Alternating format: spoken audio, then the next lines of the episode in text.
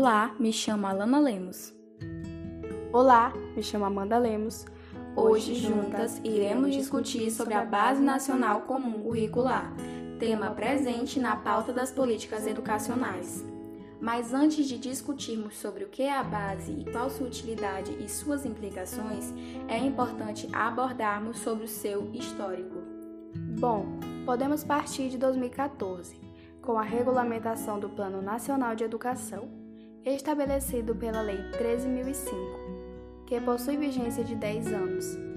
O plano estabelece 20 metas para a melhoria da qualidade da educação básica, sendo que quatro delas fazem menção à base. Mais voltado para a BNCC, podemos dividi-lo em três versões pois após o plano em 2014 surgiram muitas mobilizações das escolas e, consequentemente, foi disponibilizada em 2015 a primeira versão da BNCC e logo no ano seguinte, em 2016, a segunda versão. Mas somente a terceira versão foi aprovada no ano de 2017 e a Base Nacional Comum Curricular foi homologada aprovou apenas a BNCC da Educação Infantil e do Ensino Fundamental, sem incluir o ensino médio por ser mais complexo.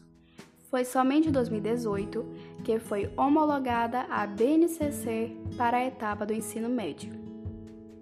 Portanto, a Base Nacional é um documento normativo que visa a elaboração de currículos escolares para a educação básica, com o objetivo de estabelecer competências e habilidades que os alunos devem desenvolver durante a escolaridade básica.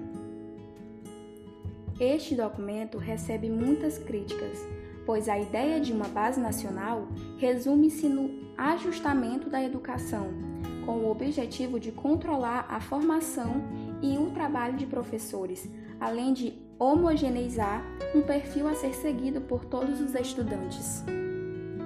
Estes são alguns dos problemas que precisam ser resolvidos na BNCC.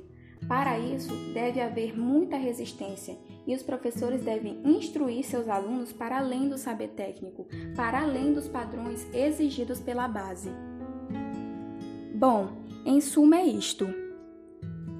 Encerramos por aqui o nosso podcast sobre a BNCC e espero que tenham gostado.